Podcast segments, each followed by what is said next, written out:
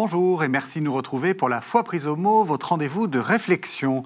Nous poursuivons notre carême sur les pas de Jésus en nous demandant s'il y avait une réflexion politique. Jésus, peut-on dire heureux les pauvres sans appeler à changer notre regard sur la société? Peut-on chasser les vendeurs du temple sans se poser la question de la domination de l'argent sur le système religieux? Bref, Jésus était-il politisé? Jésus était-il un indigné? Pour répondre à cette question, deux invités. Père Éric Morin, bonsoir. Bonsoir. Vous êtes prêtre du diocèse de Paris, vous êtes bibliste, vous enseignez au Bernardin et vous êtes également le directeur des cahiers évangiles. Et puis, tout ça. Et puis, comme pendant tout le carême, sœur Marie Monet, bonsoir. Bonsoir. On se retrouve encore une fois. Donc, vous êtes dominicaine, ça, se, voit, si j'ose dire. Et vous êtes également la directrice de Domuni Universitas, l'université en ligne des dominicains. Alors, on va peut-être commencer par euh, une première, euh, première question un peu provocatrice. Quand je vous ai demandé, Éric Morin, euh, de venir à une émission dans, laquelle on parlait de Jésus indigné. Ça vous a euh, surpris Ça ne m'a pas indigné. Ça vous a indigné? Non, non, non, que, la question se pose. Est-ce que vous comprenez la question? Ah oui, la question se pose, oui, bien sûr. En tout cas, euh, quand on lit les évangiles et qu'on est attentif aux réactions que Jésus a suscitées euh, très concrètement, beaucoup de gens étaient indignés. Et donc, pourquoi? Est-ce qu'ils avaient raison? À partir de quoi? La question est parfaitement légitime. Par rapport à ce qu'on vient de, voir, hein, ça, fait, ça fait trois semaines qu'on qu'on est dans notre, dans notre carême. On a commencé par euh, Dieu, hein, vrai homme, vrai Dieu. Euh, là, ensuite, on s'est posé euh, la, question de, à, propos de, Marc. Je me rappelle d'une très belle, d'une très belle, d'un très beau commentaire sur Jésus qui est abandonné. Enfin, Jésus. Là, on est sur autre chose. Hein, on est sur un Jésus plus fort, plus rugueux. Un Jésus qui n'est pas lisse. Et moi, j'aime bien aussi qu'on puisse découvrir ensemble euh, des facettes euh, d'un Jésus qui, s'engage, hein, qui, est en colère. On va voir ces réactions-là. Et ça nous sort un petit peu d'une vision euh, peut-être un petit peu douce de l'Évangile, qui nous ramène peut-être parfois à des, récits d'enfance qui ont toute leur place, mais il y a aussi un Jésus adulte, un, homme qui, voilà, qui va hausser la voix. Et j'espère beaucoup de cette émission. Alors ben, on va commencer peut-être par, euh, cette vision du, Jésus euh, de l'enfance. Euh, à la fin du récit, du récit de ce qu'on appelle l'évangile de l'enfance de Luc, Luc dit il leur était soumis en tout. Et donc, en gros, c'était le, parfait petit ado, bien, bien propre sur lui et bien, bien, bien soumis. Il est aussi soumis à la volonté de son père, donc là, il est à son père Dieu. Hein. donc ça fait, il est très très bien. Et là, tout d'un coup, il a une crise de, une crise de la trentaine, quoi. Il, se met à devenir euh, indigné. Euh, Luc, effectivement, nous dit qu'il est soumis à ses parents. Euh, moi, j'ai toujours entendu que du coup, il fallait que je sois un petit enfant bien sage, ah. sauf.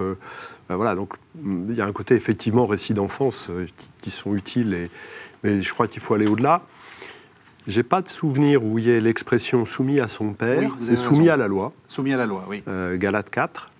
Euh, ce qui veut dire à son père, bien évidemment, puisque la loi, il la reçoit comme un, don du père. Disons qu'il fait la volonté de son père. Il fait la volonté de son père, ça c'est bien clair. Il n'arrête pas de dire. C'est bien clair.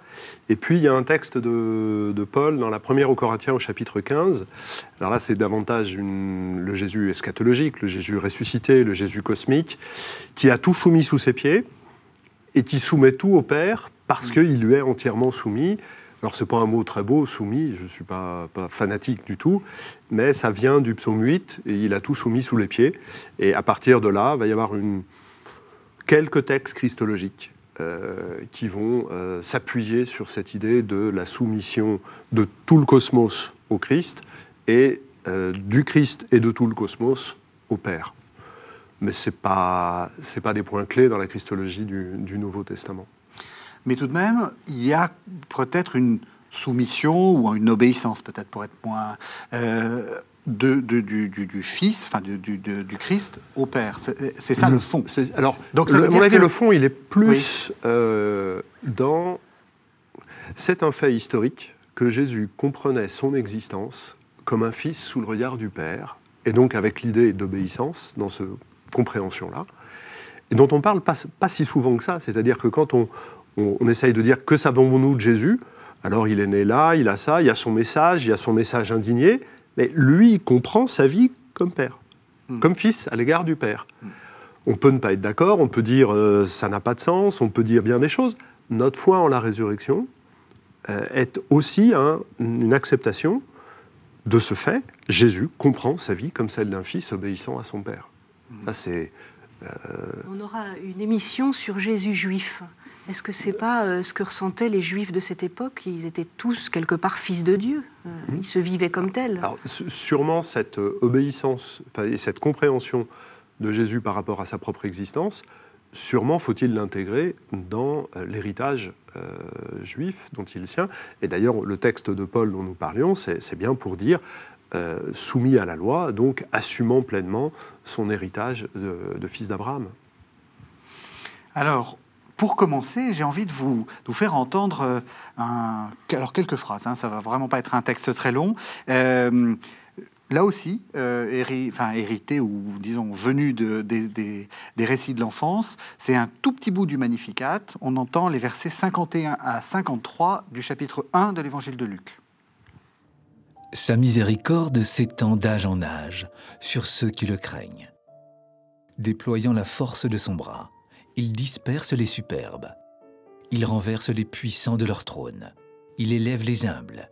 Il comble de bien les affamés, renvoie les riches, les mains vides. Alors voilà, j'ai envie de vous, questionner de manière un peu, là encore, provocatrice. Euh, si Jésus n'était pas forcément indigné, sa maman, elle l'est puisque c'est le cantique de Marie. Euh, plus sérieusement, est-ce que ça ne veut pas dire qu'il y a un programme politique dans les évangiles, ou disons un programme social? Oui, mais c'est pas d'abord ça. En tout cas là, euh, d'abord parce que c'est un texte qui, quand même, euh, là aussi emprunte à l'héritage d'Israël. dire le lien entre le Magnificat et le Cantique d'Anne au chapitre 2 du premier livre de Samuel est très évident. Donc j'ai plutôt envie de dire, on est là devant une composante prophétique en général euh, on y reviendra, mais je crois que la une des caractéristiques de la parole prophétique en Israël, c'est d'annoncer quelque chose, une relation à Dieu possible, et de dénoncer, de dénoncer l'idolâtrie, pour prendre un mot tout de suite générique, qui fait obstacle à la relation à Dieu. Alors, euh, Marie s'inscrit dans ce courant prophétique, Jésus bien évidemment. Et si on, on s'arrête un instant sur Marie, c'est vrai qu'on souligne toujours euh, celle qui a dit oui mais pour dire oui, elle a fallu qu'elle dise non. Et l'Évangile ne nous dit absolument pas à quoi elle a dit non. Mhm. Mais elle n'a pas pu ne pas dire non. Et peut-être une des questions que j'aimerais lui poser un jour. Alors moi, je crois qu'il y a une portée très politique, ou en tout cas, ça a été entendu comme tel. Je voudrais juste rappeler un événement. Quand Jean-Paul II a visité euh, l'Argentine, ce passage du Magnificat a été censuré pour ne pas déplaire à la junte militaire qui était euh, au pouvoir à, l'époque. Mhm. Donc c'est pour dire la force révolutionnaire que certains entendent dans ces versets. Mhm. Et vous, c'est important Vous êtes dominicaine, vous avez, euh, vous avez une, une, dévotion. Je suis révolutionnaire, c'est ça euh, Non, voilà. Est-ce que vous êtes un petit peu révolutionnaire? Est-ce que c'est -ce que, important? -ce que Pour moi, c'est extrêmement important d'être attentif aux plus vulnérables, aux marges de la société. Ça, c'est quelque chose qui est très dominicain, mais j'ai envie de dire de très chrétien. Hein. Et donc, euh, ces versets euh, nous, nous, nous, invitent à entrer dans, ce grand courant euh, prophétique dont vous venez de parler, et qui dit que l'ordre établi aujourd'hui n'est pas l'ordre définitif, il est même plutôt parfois un désordre, et qu'il y a un idéal d'un autre type d'organisation, d'un autre type de société, peut-être plus inclusive, pour les plus faibles, pour les plus vulnérables, si on traduit ça aujourd'hui, pour les personnes âgées, pour les, tout petits, etc. Vous êtes d'accord? Ah oui. Euh, tout l'évangile a aussi une connotation sociale. Mais cette connotation sociale prend sa force quand elle est d'abord théologique. Euh, mais, tout, tout l'évangile a une connotation sociale et vient bouleverser euh, nos relations sociales et économiques on y viendra à la fin, quand on parlera du royaume qui n'est pas de ce monde. Peut-être pour euh, un peu euh, lancer la discussion, on va commenter le texte qui d'habitude euh, signifie l'indignation de Jésus. Hein. C'est ce, fameux passage que l'on retrouve alors au début de l'évangile de Jean et à la fin des, trois synoptiques de l'affaire du temple, les marchands chassés du temple. Alors là, je vous ai fait, enfin j'ai choisi le, chapitre 11 de l'évangile de Marc. Ce sont les versets 15 à 19. Ils arrivent à Jérusalem. Entrant dans le temple, Jésus se mit à chasser ceux qui vendaient et achetaient dans le temple. Il renversa les tables des changeurs et les sièges des marchands de colombes. Et il ne laissait personne traverser le temple en portant quoi que ce soit. Et il les enseignait et leur disait, N'est-il pas écrit, Ma maison sera appelée maison de prière pour toutes les nations Mais vous, vous en avez fait une caverne de bandits. Les grands prêtres et les scribes l'apprirent, et ils cherchaient comment ils le feraient périr. Car ils le redoutaient, parce que la foule était frappée de son enseignement. Le soir venu, Jésus et ses disciples sortirent de la ville. Alors, Père Eric Morin, est-ce que pour vous, c'est une, un texte qui parle de l'indignation de Jésus? Ah, Très clairement. Très clairement. Il est indigné. Alors, ce, ce texte, c'est intéressant que vous ayez choisi celui-là, parce qu'il est indigné pour deux raisons et peut-être une troisième qui se focalise derrière. Tout d'abord, cette question des marchands sur la grande esplanade, euh, c'était un débat euh, discuté à l'époque, puisque autrefois c'était dans la vallée du Cédron, mhm. Autrefois c'est il y a quelques années, et les Sadducéens les ont fait venir dans l'esplanade du temple. Au passage, ils récupèrent quelques taxes. Mhm. Voilà, comme ça, euh, pas bête. Et, Jésus est indigné parce que, non pas parce qu'on est, on est obligé, tant que le, culte fonctionne, on est obligé d'acheter des animaux, de l'encens, des choses, euh, parce qu'on ne va pas venir de Corinthe ou de, même de Nazareth avec euh, l'agneau qu'on veut immoler en sacrifice. Donc on mm. va l'acheter là. Euh, mm. Donc donc c'est pas forcément mal. C'est pas forcément mal. C'est le lieu qui l'indigne. Et le lieu l'indigne parce que cette grande esplanade, euh, c'est celle qu'on voit aujourd'hui, cette grande esplanade, c'est le parvis des païens. Et donc c'est la vocation d'Israël de rendre le culte à Dieu au temple pour que les nations païennes puissent bénéficier de cette lumière-là. Et là, elle est clairement mise de côté. Et donc c'est vraiment une réflexion, une indignation quant à euh, la vocation d'Israël et sa fidélité à sa vocation.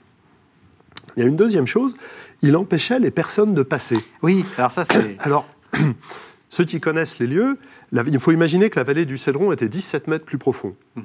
Et donc, plutôt que de remonter toute la vallée du Cédron euh, jusqu'au nord et de faire le tour de la ville par le nord pour rentrer dans la ville de Jérusalem. Ce qu'on peut pas faire autrement. Euh, il y avait un, truc qui était simple, c'était de couper par le temple.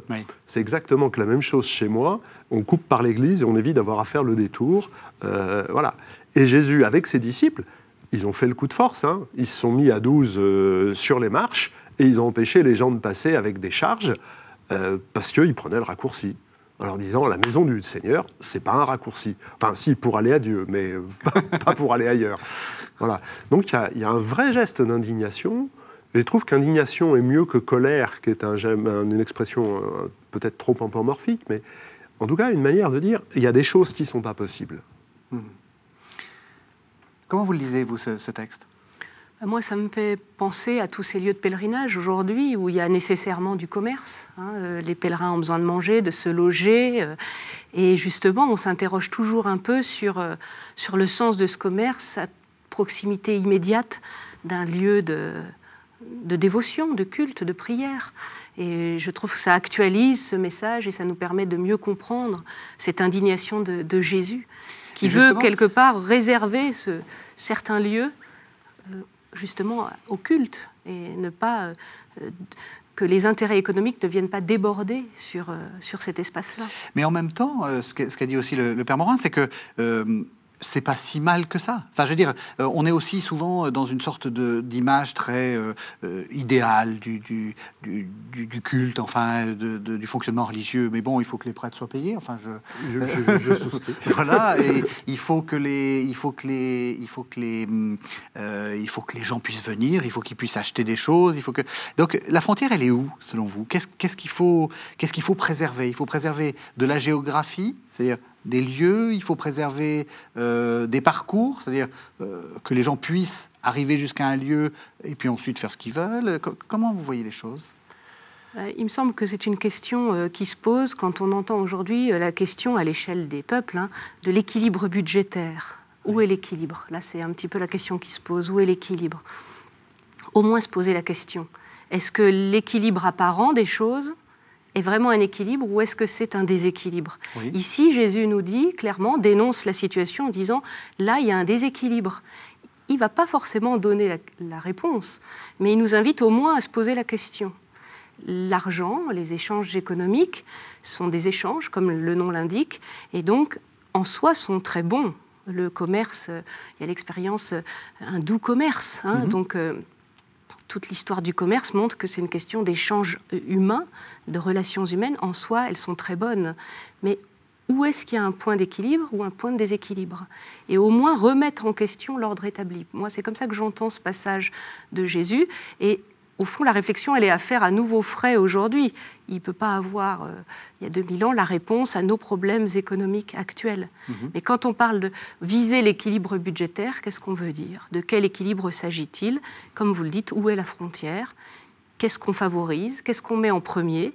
Euh, Quel est l'objectif qu'on sert Vous avez dit, Éric Morin, qu'il y avait des, euh, qu'il y avait beaucoup de gens qui étaient indignés à l'époque de, de Jésus. Peut-être qu'il faut euh, re- repartir là-dessus et aussi voir, enfin, essayer de, de remettre cette, cette affaire dans le temps, du temple dans les différentes indignations, parce qu'il y avait beaucoup de gens qui étaient indignés du fonctionnement du temple de l'époque. C'est- Cette question de la place des marchands du temple, Mhm. euh, je- il n'y avait pas de café du commerce, mais c'était une, une des conversions, une des conversations euh, très claires. Des gens étaient indignés euh, de voir ça, sûrement quelques pharisiens, sûrement les petites gens aussi, euh, tous, tous- euh, voilà. Mais les gens ont été indignés par la réaction de Jésus. Oui. C'est-à-dire que ce faisant, euh, il manifeste une autorité sur euh, le temple et sur le culte. Mhm. Alors, dans ma foi en la résurrection de Jésus, je lui reconnais cette autorité, Oui. mais je reconnais aussi le droit aux autorités légitimes du temple à l'époque d'être allé le voir en lui disant, et je trouve la réaction mesurée, par quelle autorité fais-tu cela? Aller faire un bazar pareil dans mon église, peut-être serais-je moins, Complaisant. moins complaisant. Voilà, je ne demanderai pas par quelle autorité vous auriez fait cela. Euh, voilà, et donc la question est, est- est légitime. Le problème, c'est que le dialogue ne va pas se nouer et qu'ils ne vont pas accepter la, la manière dont Jésus leur répond. Euh, mais Jésus, en faisant ce geste, revendique une autorité royale, c'est-à-dire une autorité de celui qui doit disposer l'espace pour que la vocation sacerdotale d'Israël, avec la spécificité de la tribu de Lévi et de la famille d'Aaron, puisse se mettre en place. Et ça, ça ne pouvait qu'indigner, parce que du coup, il revendique une autorité. Là-dessus, très clairement. Il y a un texte, alors que je l'ai- je ne vous ai pas fait entendre parce qu'on avait plusieurs, euh, plusieurs textes, là il y en a déjà trois, ça fait beaucoup. Euh, Le, seul passage où vraiment on parle d'indignation de, Jésus, euh, c'est au moment où des petits-enfants veulent le voir et où les disciples lui interdisent, interdisent aux enfants de, de, venir le voir.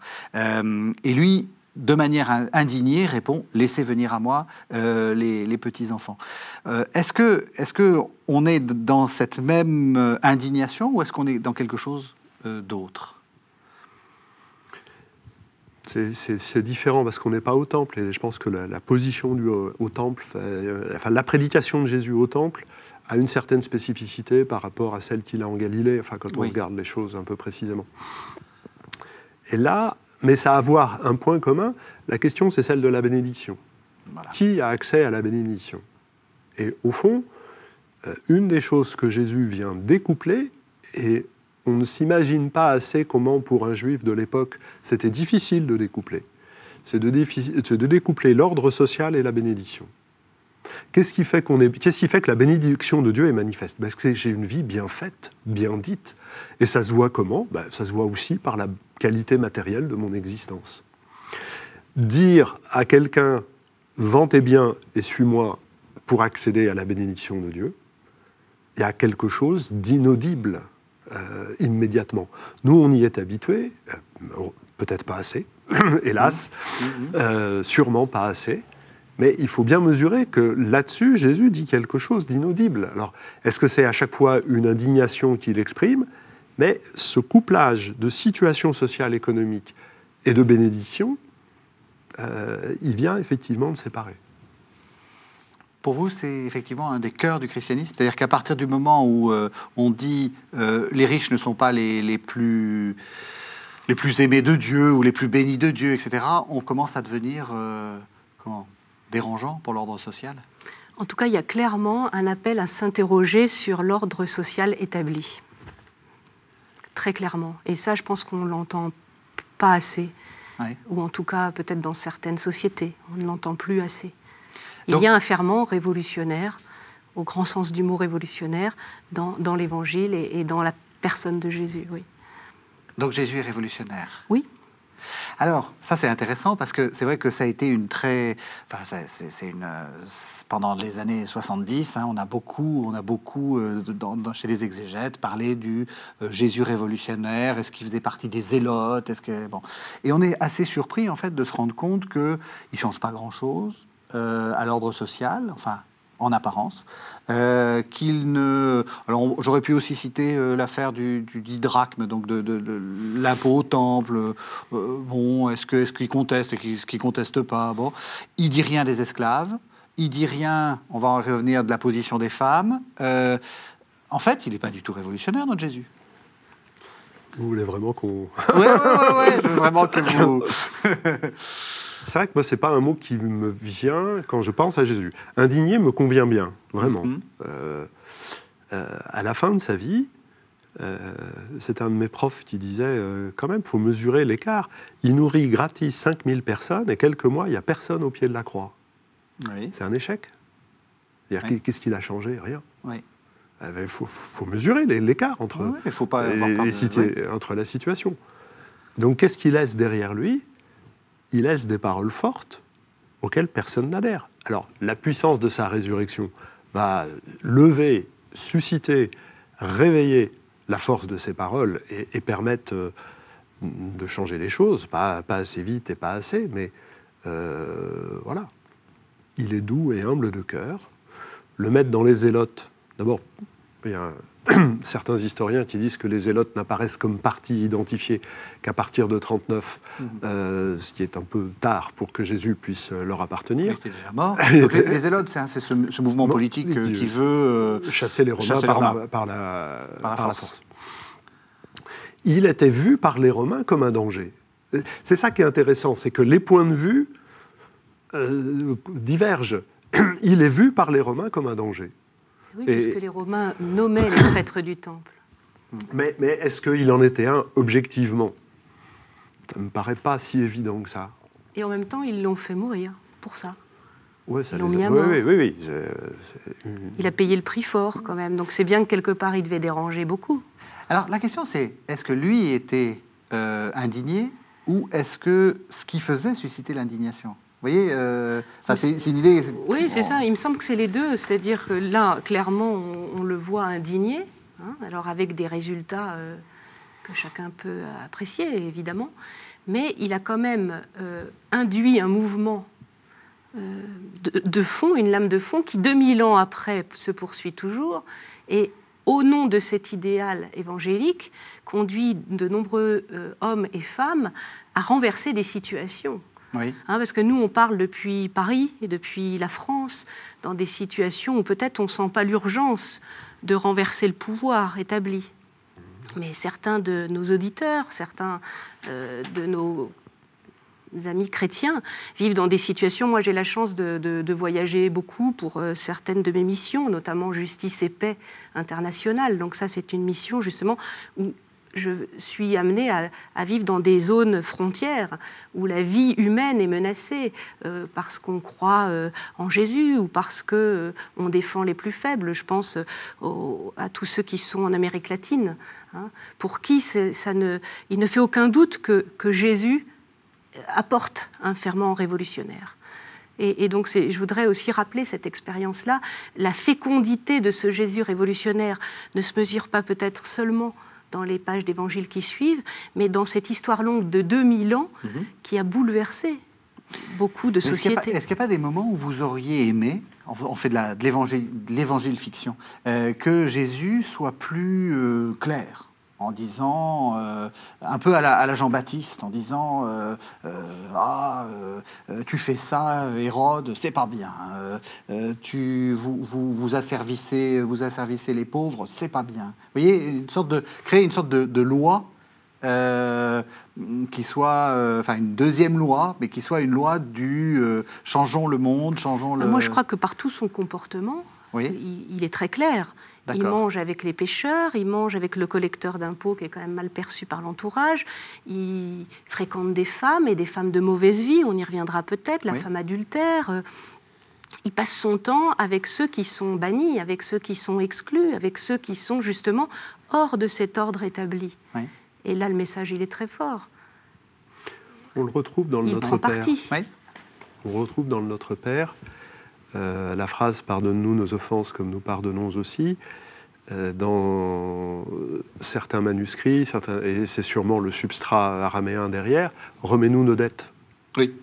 Et le remets-nous nos dettes, s'il veut dire aussi pardonne-nous, et peut-être premièrement, il ne faut surtout pas évacuer ça, veut dire aussi, et il ne faut surtout pas l'évacuer, une solution euh, économique et sociale au problème de son temps, il y avait un fort taux de chômage euh, qui était connu.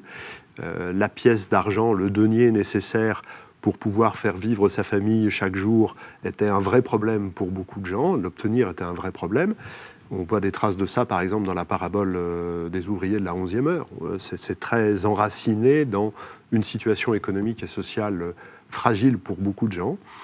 Et l'idée de remettre les dettes est une idée biblique de l'année, euh, euh, pas, jubilaire, de l'année euh, tous les sept ans, voilà, l'année sabbatique, pardon. Et Jésus dit, ça va être la seule solution pour s'en tirer. Hein. la remise des dettes, les demandes de pardon, comme autant de possibilités pour réouvrir l'avenir. Et ça a une connotation sociale. Et là, c'est dans son propos très direct. Mm-hmm. Et puis, il y a un autre geste euh, alors, je, suis prêtre catholique, hein, donc euh, je m'accroche tout de suite à, un geste étonnant. Euh, je ne le qualifie pas de révolutionnaire, mais dans notre conversation, c'est ça que ça veut dire. C'est la fraction du pain et la bénédiction de la coupe. Ben, Parce que, d'abord, c'était un geste qui avait déjà une connotation religieuse. On a les textes dans les manuscrits de la mer morte. C'est un geste qui vient annoncer le royaume de Dieu. le royaume de Dieu, Dieu nous accueillera en donnant à chacun sa part et en donnant à chacun sa place. Et donc faire ce geste de fraction du pain, c'est à la fois espérer que Dieu nous donne notre part et notre place, et c'est dénoncer le fait que les gens n'aient pas part et n'aient pas place euh, au repas quotidien. on, oublie un peu cette, connotation-là, mais si la fraction du pain, la bénédiction de la coupe, c'est un geste qui était vécu tous les jours, parce qu'on mange tous les jours. La bénédiction de la coupe, peut-être que pour les repas de Shabbat, mais bon, mm. peu importe. Euh, ben, ce geste-là, Jésus, il l'a fait tous les jours avec des prières qui ressemblent à l'offertoire que nous disons aujourd'hui, pour dénoncer ce qui ne fonctionne pas et annoncer le royaume de Dieu. C'est bien un geste prophétique. Ce qui fait que quand il dit le dernier soir, ceci est mon corps, ceci est mon sang, il y a une espèce de, creux qui est vraiment travaillé, taraudé euh, dans l'attente de ses disciples, et il dit bah, c'est mon corps ressuscité qui va le combler. C'est intéressant ce que vous dites parce que ça me fait penser aussi à, Paul qui, euh, à Corinthe, dit euh, euh, il y en a qui, qui, lors du repas, donc alors on ne sait pas très bien si c'est un repas uniquement liturgique ou un repas où en plus on avait fait un petit casse-croûte. Mais justement, il leur demande de séparer les deux à ce moment-là. mais, mais, voilà, on sent que ça, reste une question. Le, la religion chrétienne est une religion qui se, qui se constitue autour d'un banquet, donc autour d'un endroit où normalement tout le monde devrait avoir à manger. Mais c'est important le texte que vous signalez, la première au Corinthiens au chapitre 11. Les Corinthiens, ils ne sont pas très malins, mais ils ne sont pas méchants. Ils ont simplement reproduit pour la réunion communautaire autour d'un repas le schéma habituel, les esclaves dans une pièce, les maîtres dans une autre, les enfants dans un autre, ça n'a pas changé. Les femmes aussi. Et les plus ah. compliqués, plus ah. compliqué à vérifier. Euh, et puis, bah, il bah, y, y, en a un qui préside la fraction du pain à la fin du repas, etc. Et Paul s'appuie justement sur ce geste-là pour dire ça doit contester l'ordre social établi. Là, pour le coup, l'ordre social très concret, vous mettez pas les esclaves dans un coin et les, affranchis dans un autre. Euh, tout le monde se rassemble et tout le monde a part au même Seigneur. Et du coup, pour éviter les problèmes, vous mangez à la maison et quand vous vous rassemblez, c'est uniquement l'Eucharistie qui du coup reçoit sa force eschatologique euh, primordiale. Comme quoi, l'Eucharistie, je crois que c'est. Ouais, on peut le dire un peu, c'est révolutionnaire. Révolutionnaire. Ça vous va? Alors je vous propose qu'on entende euh, le troisième texte que nous avions euh, préparé. Donc c'est euh, la fin de la vie de Jésus. C'est le moment où euh, Jésus est confronté à Pilate. On est dans le chapitre 18 de l'évangile de Jean. Ce sont les versets 33 à 38. Pilate rentra donc dans la résidence. Il appela Jésus et lui dit Est-ce toi le roi des Juifs? Jésus lui répondit Dis-tu cela de toi-même, ou d'autres te l'ont-ils dit de moi? Pilate lui répondit Est-ce que je suis juif, moi? Ta propre nation, les grands prêtres, t'ont livré à moi. Qu'as-tu fait? Jésus répondit Ma royauté n'est pas de ce monde. Si ma royauté était de ce monde, les miens auraient combattu pour que je ne sois pas livré aux mains des autorités juives. Mais ma royauté, maintenant, n'est pas d'ici. Pilate lui dit alors, Tu es donc roi? Jésus lui répondit, C'est toi qui dis que je suis roi. Je suis né, et je suis venu dans le monde pour rendre témoignage à la vérité. Quiconque est de la vérité, écoute ma voix. Pilate lui dit, Qu'est-ce que la vérité?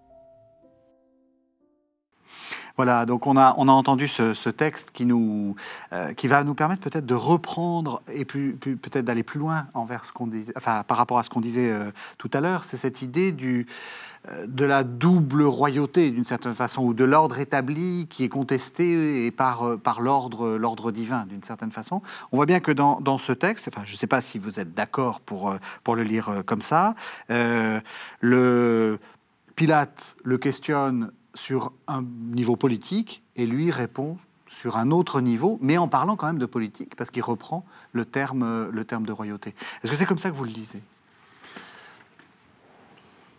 Oui et non. Le- le- oui, non, non, non, c'est pas un texte facile, c'est pas un texte qui vient facilement à ma réflexion, en tout cas. Oui. Euh, mais c'est donc c'est bien de l'entendre. Euh, mon avis, le, le concept central, c'est celui de vérité. Euh, Jésus est venu nous établir dans la vérité. C'est pas de la vérité simplement au sens euh, c'est vrai ou c'est faux. Mhm. Euh, Dans la tradition biblique, la vérité s'oppose au mensonge, donc c'est pas quelque chose tant à dire qu'à établir. Jésus est venu établir la vérité de nos existences, alors une vérité filiale, la vérité alors dans l'évangile de Jean de manière très eschatologique, c'est-à-dire de- que nous puissions jauger notre existence parce qu'elle est un chemin vers le royaume et que là euh, est la vérité de notre vie. C'est ça qui en fait son poids. Et du coup, il y a des tas de choses auxquelles nous donnons de l'importance qui ne devraient pas avoir une telle importance au regard de la vérité de notre vie vue du point de vue du royaume. Donc il y a quand même une, contestation, enfin, je veux dire, ou ou, un. Alors, on va, on va peut-être reprendre ce mot d'indignation. Il il y a des choses qu'il faut changer, qu'il faut réévaluer. Oui, en ce sens qu'il faut leur, remettre une toile de fond. Euh, Le pouvoir politique est absolument nécessaire euh, à, la, vie euh, ordinaire et l'organisation économique est absolument nécessaire à la vie, de ce monde.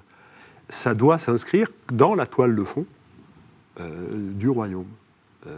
Et c'est et c'est même de ça que ça doit tirer sa légitimité. Alors moi, ce qui me frappe dans ce texte, c'est qu'on voit bien d'où vient l'opposition à Jésus. hein. on est un peu au paroxysme du conflit euh, avec ce texte. Et euh, Pilate dit, euh, c'est ta propre nation, les grands prêtres qui t'ont livré à moi, qu'as-tu fait? Alors ce verset, pour moi, il est très dense, parce qu'il y, a- donc cet aveu, c'est ta propre nation, les grands prêtres qui t'ont livré à moi. Touche du doigt maintenant la source hein, euh, de qui a livré Jésus, qui l'a condamné, enfin qui le, qui le conduit à, ce, à cette condamnation. Et puis il- Pilate lui-même, lui qui est le pouvoir politique, euh, qu'as-tu fait? Il n'est même pas au courant. On a l'impression qu'il n'est même pas au courant de ce pourquoi Jésus est là. Comment est-ce que vous, comme bibliste, vous, vous entendez ce, ce verset? D'abord, Pilate avait un profond mépris pour les Juifs, ce qui a fini par poser des problèmes dramatiques, parce qu'on ne peut pas être l'autorité politique avec autant de mépris qu'il manifestait à l'égard de- des populations dont il avait la charge. même en situation de domination. il, a fait tout et le pire. Euh, et donc, euh, bah, qu'as-tu fait? Enfin, C'est quoi le problème? Il connaît rien, il comprend rien. Euh, donc voilà, il, manifeste un peu d'intérêt à, vouloir comprendre. Après, du point de vue historique, c'est vrai que les oppositions avec, avec, Jésus qui se dessinent au fil de son itinéraire quand ça devient frontal avec les grands prêtres ou avec le, parti des Sadducéens, à ce moment-là, tout le monde se cristallise contre lui. Et, les, scènes de la Passion où la foule crie euh, Crucifie-le, crucifie-le sont euh, théologiquement euh, extrêmement prégnantes de voir comment tout d'un coup tout le monde s'unit. Il devient le émissaire. Il, il, devient au sens le plus biblique du terme. Mm. voilà. Après, il, il accepte de n'être qu'un jouet dans cet échange et, au fond, il va être condamné. Et ça aussi, c'est théologiquement très, très prégnant. Il va être condamné pour que des forces politiques qui ont du mal à collaborer euh, se renforcent en amitié. C'est Luc qui dit, euh, quand il y a le, passage entre Pilate et Hérode, Antipas, de ce jour-là, Pilate et Hérode, qui étaient euh, ennemis, devinrent amis. Voilà, l'amitié du mal parce que s'opposant au bien. Euh, et ça, ça me semble très, très fort, très prégnant. Et c'est une clé de lecture pour aujourd'hui, de voir comment euh, nos alliances, alors qu'il s'agisse d'alliances politiques, commerciales, contractuelles, est-ce qu'on les fait dans la vérité? Est-ce qu'on les fait en s'alliant parce que l'ennemi de mon ennemi, euh, devient mon, ami, mon ami? Il euh, y, a beaucoup de, logiques perverses comme ça. Et finalement, Jésus, en, en acceptant d'être simplement là devant Pilate et lui dit Moi, je suis venu faire la vérité, il dénonce nos manières de faire alliance. Hmm. Moi, ce qui me frappe beaucoup, c'est que justement, ils répondent pas, et, ça va tout à fait dans votre sens. Hein. Euh, lui, il lui dit T'es roi, t'es roi, et lui, il dit euh, C'est toi qui le dis.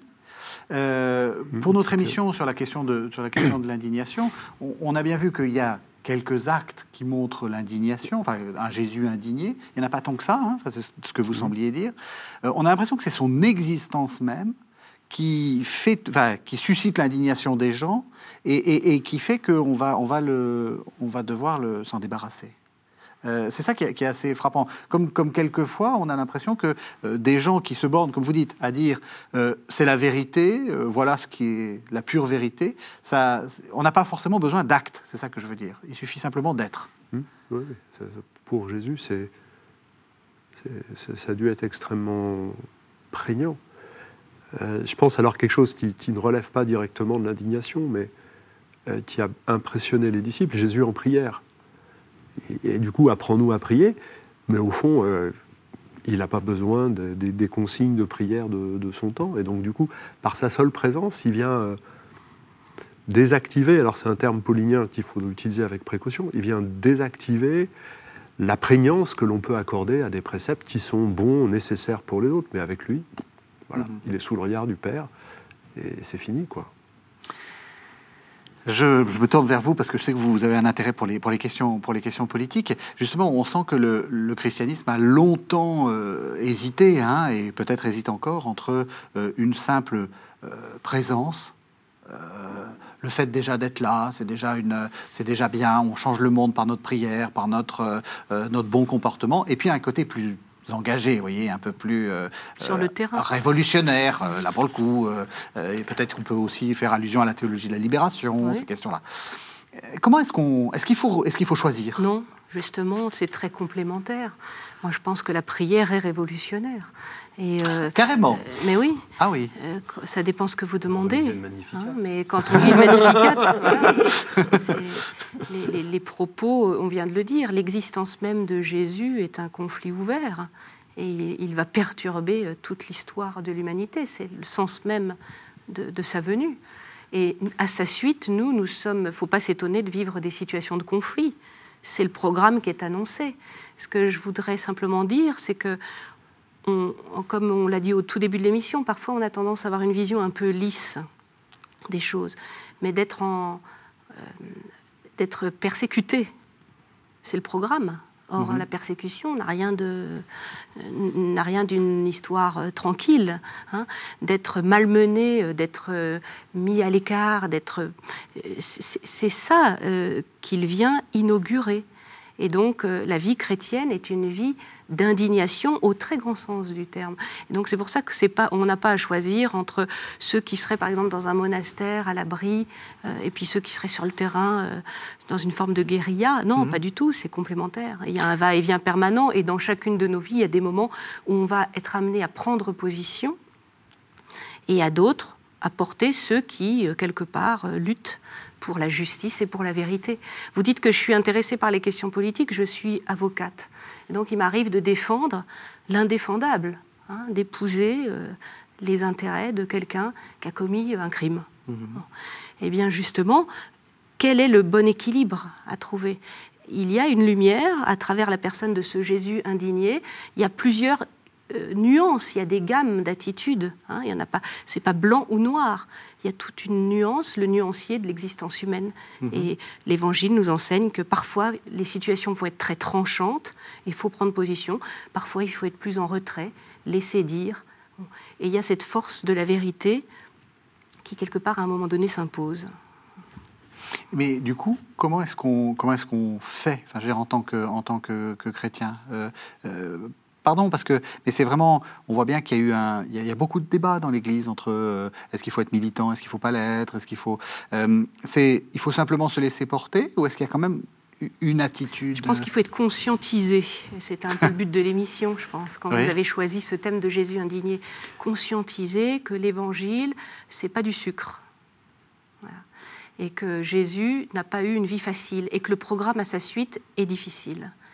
Et qu'il y aura des prises de position politiques, et on le sait bien. Il y a des moments où il faut dire non à certaines propositions de loi. Il y a certains moments, il faut, s'engager, il faut ouvrir la bouche. Euh, ça peut être aussi des équilibres à, des échelles plus moyennes au sein de familles. Il y a des injustices dans les familles. Il y a des zones de non-droit. Voilà. À quel moment est-ce que, au nom de ma foi, inspirée par la figure de Jésus et par sa vie, je vais prendre position à mon tour? Savoir qu'à certains moments, je serai sollicité. Je crois que c'est une des dimensions du, du carême que- qui nous est proposé. C'est parfait, vous allez. C'était, c'était tout à fait la question que j'allais, euh, j'allais arriver à, Parce que à vous poser. on ne peut pas s'engager sur tous les fronts. Euh, euh, nos, nos- nos amis qui nous écoutent ont leurs responsabilités. euh, voilà. Mais est-ce qu'il n'y a pas une situation que l'on côtoie, euh, ou même si elle est un peu loin, mais on y a prise par biais d'une association ou quelque chose comme ça, pour lequel on a envie de dire non Ça, c'est pas possible. Et déjà, la porter dans la prière, en disant non, ça, c'est- pas possible. Et puis, euh, on est invité à vivre un, peu de partage. Est-ce qu'on peut pas donner quelque chose pour euh, soutenir ceux qui, dit- ceux qui font quelque chose ou pour ceux qui sont victimes ou, Enfin voilà. Est-ce qu'on je suis, je crois que l'indignation, ça commence par. euh, je crois que l'indignation est une valeur évangélique euh, Oui. euh, aujourd'hui à, à tenir. Euh, et ça commence par un point. Un- voilà, on ne va pas s'indigner contre tout parce que finalement on va rien faire mais d'être capable de discerner en lisant euh, l'Évangile, en prenant une béatitude, puis en disant mais non ça, ça, ça c'est pas possible. Et, et je crois que ça, ça relève de l'intime cette décision-là. Et alors moi, ce qui me sidère le plus, souvent quand euh, j'accompagne des familles en deuil et qui racontent l'itinéraire du, défunt, c'est que les gens qui se sont indignés à un moment pour une cause, après ça, ils sont devenus d'une liberté et ils ont eu une capacité à, à réagir. Mais le carême nous est donné pour euh, se dire où j'en suis de cette capacité à dire non, sans laquelle il n'y a pas la possibilité de dire oui, encore Moi, j'ai beaucoup aimé ça, ce que vous avez déjà dit au début, hein, savoir dire non pour pouvoir dire oui. Je trouve Mm. que c'est quelque chose qu'on n'entend pas assez souvent, euh, surtout avec le visage de, de Marie. Quoi. Oui, et surtout aussi avec, euh, avec euh, une image, alors là, plus politique, hein, que renvoient certains partis politiques qui, qui, qui sont contre tout, euh, pour tout ce qui est contre et, et, et contre tout ce qui est pour. Euh, on, on peut, on peut être indigné et en même temps, euh, comme vous dites, dire oui à beaucoup de choses. C'est pas, pas, une, pas une attitude de, dans la vie d'être indigné. Ah non, non, c'est pas le caractère rebelle quand vous avez 17 ans et que vous vous opposez systématiquement à l'ordre établi, bien sûr que non. Et pour rester dans le carême, c'est le sens du jeûne. C'est-à-dire que le jeûne, c'est s'abstenir de choses nécessaires. Donc elles ne sont pas mauvaises puisqu'elles sont nécessaires. Mais c'est retrouver par rapport, par exemple, à la nourriture, mais par rapport à la télé ou à d'autres choses, c'est retrouver la liberté par rapport à ce qui est nécessaire. Parce que si on n'est pas libre par rapport à ça, alors ce sont ces choses-là qui nous dominent. Et là, on rejoint, je crois, pile euh, le message évangélique, qui est prophétique en général. C'est à ce moment-là que ça devient des idoles. Oui. Et, la Bible nous apprend à voir comment les idoles euh, qui n'existent pas sont quand même seigneurs de notre vie, pour reprendre une phrase de Paul. Et, quelle est la logique par laquelle, par exemple, on est incapable, quand on dénonce une idole, on dit Ah ben oui, mais on ne peut pas faire autrement. Voilà, les idoles se, font prétendre indispensables. Mmh. C'est une, de leurs premières caractéristiques. Le carême, là, il nous aide à trouver à dire non. Et pour ça, à être capable de retrouver la limite, ce que vous disiez sur la frontière, qui me semble très, très, très juste et très important. À quel moment c'est moi qui commande à quel, comment, à quel moment c'est ma nourriture qui commande mhm. À quel moment c'est moi qui commande À quel moment c'est l'heure du feuilleton qui commande Et le feuilleton, c'est bien. Oui, oui, ça, détend. Il n'y a, rien, oui, on a rien euh, voilà. Mhm. Euh, ou le match de foot. Mhm. Voilà. Vous nous, euh, enfin, ah, on va voir euh, l'image que vous nous avez apportée, euh, sœur Marie Monet, mais avant, en préparant l'émission, vous me disiez que vous pourriez proposer un petit exercice de carême à ceux qui lisent la Bible, essayer de regarder la Bible avec, avec le regard des indignés. Avec le regard des petits, avec le regard des marges. Essayez de partir des, marges. Hein. Je vais donner un exemple qui me tient très à cœur, vous le, vous le comprendrez, c'est celui des femmes. Mhm. Hein. Jésus provoque l'indignation dans les évangiles par sa proximité avec les femmes. Et on a tous ces passages avec la Samaritaine, où il lui parle, il boit dans son seau, avec la Cananéenne, il guérit une étrangère, un peu à son corps défendant, mais enfin il le fait, et il reconnaît sa foi. La femme hémorroïs, où là il se laisse toucher, il ne va pas craindre l'impureté. Euh, la femme adultère, hein, ce passage extraordinaire. Euh, et puis ce sommet pour moi de, l'Évangile, euh, où il apparaît à Marie-Madeleine, et elle devient le premier témoin porteuse de l'annonce du, cœur du message de la résurrection. Mhm. Comment est-ce qu'on peut lire du point de vue des femmes, les, évangiles, et comment après, dans nos propres existences, dans nos propres organisations, dans nos propres communautés, paroisses, dans l'Église catholique, euh, mhm. osons, le dire, on peut regarder les choses euh, du point de vue des femmes? Est-ce qu'elles sont écoutées? Est-ce qu'elles sont euh, promues? Est-ce qu'elles sont euh, associées aux, décisions? Est-ce qu'elles sont euh, tout simplement respectées? Mmh. hein Et les derniers mois ont quand même manifesté qu'à l'évidence, dans certains cas, elles ne l'avaient pas été. Mmh. Et donc, cette indignation, elle est extrêmement concrète. C'est pour ça que j'aime ce, Jésus indigné, parce que quelque part, il légitime notre propre capacité d'indignation et il nous invite à devenir, nous aussi, des indignés. Pourquoi vous nous avez apporté ce repas chez Simon le Pharisien euh, de euh, Rubens que vous pouvez voir euh, s'afficher là? Alors c'est un Rubens donc, qui est au musée de l'Ermitage, qui est du, du début du XVIIe siècle. Alors déjà j'aime bien Rubens parce que là, enfin j'aime bien, disons qu'en tout cas, il est très charnel. Hein, vous voyez, c'est des femmes joufflues, il y a des épaules, euh, bon, voilà, c'est très incarné.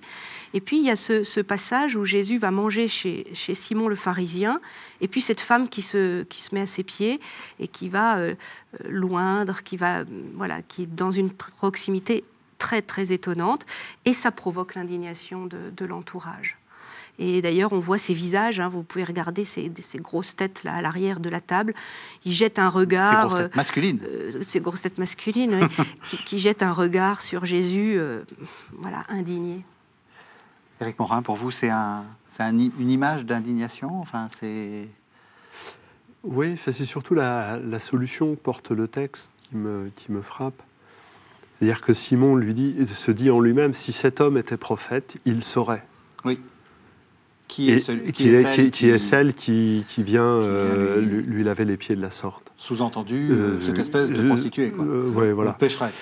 Dans le film de Zeffirelli, quand on nous montre euh, ce passage, la femme, au moment où elle quitte sa demeure pour y aller, elle parle à un de ses compagnons. Ouais, un homme qui pardonne aux hommes, on en a déjà vu d'autres, mais un homme qui pardonne aux femmes, on n'en a pas encore entendu parler. et donc elle y va parce qu'elle croit entendre ça. Et, Jésus va montrer qu'il est prophète euh, en disant qu'il sait la sincérité de sa démarche. Et je trouve qu'il y a là un retournement de situation typique de, l'indignation, mais typique surtout du, prophétisme. on, voit de quel point de vue. Et alors, ben oui, cette, femme, euh, bah, voilà, visiblement, elle n'a pas tout bien fait, comme tout le monde d'ailleurs. Et Jésus dit non, mais moi, ce que je vois, c'est autre chose. Et, ça, ça oblige à se décaler de point de vue, justement. Alors, ou bien on se dit, ben, il y a une opportunité, ou bien on dit, ben, je vais y avoir du mal. Enfin, on, peut ne pas rentrer immédiatement. Ou bien on s'indigne contre Jésus, et alors là, ben, on se ferme. Et là, du coup, il est effectivement très indigné contre nous. Là, ça, c'est clair. Merci, euh, merci à tous les deux. Euh, j'ai parlé, euh, Éric Morin, des cahiers évangiles, le prochain numéro des cahiers évangiles. celui qui sort dans les jours qui viennent, c'est celui que nous a rédigé Olivier Artus sur la lecture canonique des Écritures et il nous a fait un très beau texte euh, sur justement comment lecture canonique des Écritures, approche canonique des Écritures et en même temps euh, tout son savoir euh, historico-critique viennent se compénétrer et ne pas s'exclure comme on a pu le faire parfois. Merci beaucoup. Merci, sœur Marie Monet. On se retrouve la semaine prochaine hein, pour un, nouveau numéro de cette série. Merci de nous avoir suivis. Vous savez que vous pouvez retrouver cette émission sur le site internet de la chaîne www.ktotv.com. Et donc, on se retrouve la semaine prochaine. À la semaine prochaine.